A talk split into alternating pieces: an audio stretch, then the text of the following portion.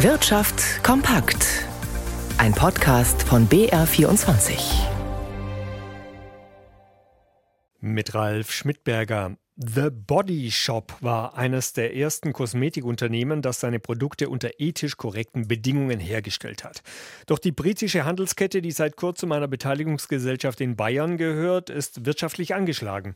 Zuerst hat in dieser Woche Body Shop in Großbritannien Insolvenz angemeldet, nun folgt der Ableger in Deutschland. Lukas Graf mit Einzelheiten. Den Insolvenzantrag habe Bodyshop Deutschland bereits gestern gestellt, meldet das zuständige Amtsgericht Düsseldorf. Von der Insolvenz betroffen sind in Deutschland nach aktuellem Stand mehr als 350 Mitarbeitende in rund 65 Filialen.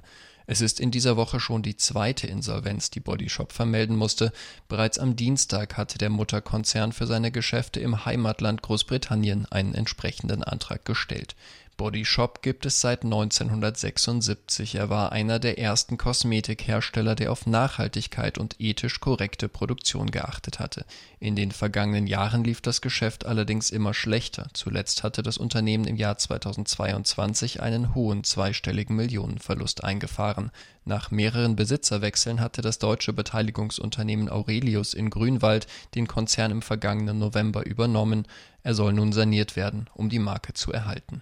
Die Deutsche Industrie- und Handelskammer befürchtet die größte Wirtschaftskrise seit über 20 Jahren. Die DIHK rechnet in diesem Jahr erneut mit einer sinkenden Wirtschaftsleistung in Deutschland und zwar um 0,5 Prozent. Das teilte der Verband nach der Befragung von mehr als 27.000 Unternehmen aus allen Branchen und Regionen mit. Es wäre das zweite Mal in der Nachkriegsgeschichte, dass die deutsche Wirtschaft in zwei aufeinanderfolgenden Jahren schrumpfen würde. Nur 2002, 2003 war dies bisher der Fall. Damals reagierte die rot-grüne Regierung mit der Agenda 2010, also mit weitreichenden Arbeitsmarkt- und Sozialreformen. In Industriebereichen wie etwa der Luftfahrt gibt es schon lange Berichts schon lange Berichtssysteme für sogenannte kritische Vorfälle. Damit soll aus gefährlichen Situationen gelernt werden, um künftig Fehler zu vermeiden. Viele Krankenhäuser haben solche Systeme ebenfalls schon seit längerem. Jetzt sollen auch Patienten mit ihren Erfahrungen helfen können, die Gesundheitsversorgung zu verbessern. Nikolaus Nützel war bei der Vorstellung eines neuen Projekts dabei. Unter der Online-Adresse mehrpatientensicherheit.de können Patientinnen und Patienten ab sofort berichten, wo ihrer Ansicht nach in einer Klinik oder Praxis etwas schiefgelaufen ist. Als erste Berichte stehen dort beispielsweise eine Blutvergiftung, die nicht rechtzeitig erkannt wurde, und Probleme während einer Schwangerschaft, die das medizinische Personal nicht richtig eingeschätzt hat. Die Hinweise werden komplett anonymisiert, betont der Projektleiter Markus Rall, denn es gehe darum, aus dem zu lernen, was an einem Fall beispielhaft ist. Wir sagen immer, der Fall ist wie so eine Taschenlampe, der leuchtet an eine Stelle vom Gesundheitssystem.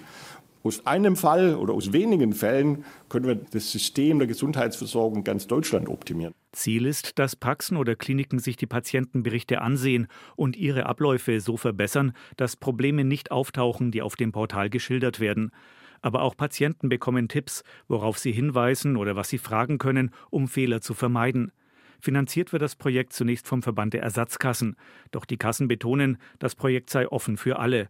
Und an der praktischen Umsetzung sind die Kassen nicht beteiligt. Die übernimmt die gemeinnützige Gesellschaft für Patientensicherheit.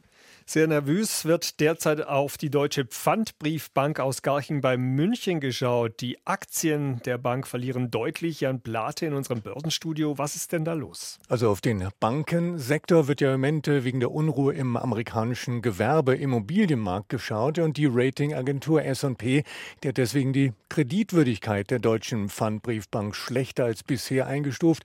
Die Aktien brechen um fast 11 Prozent ein.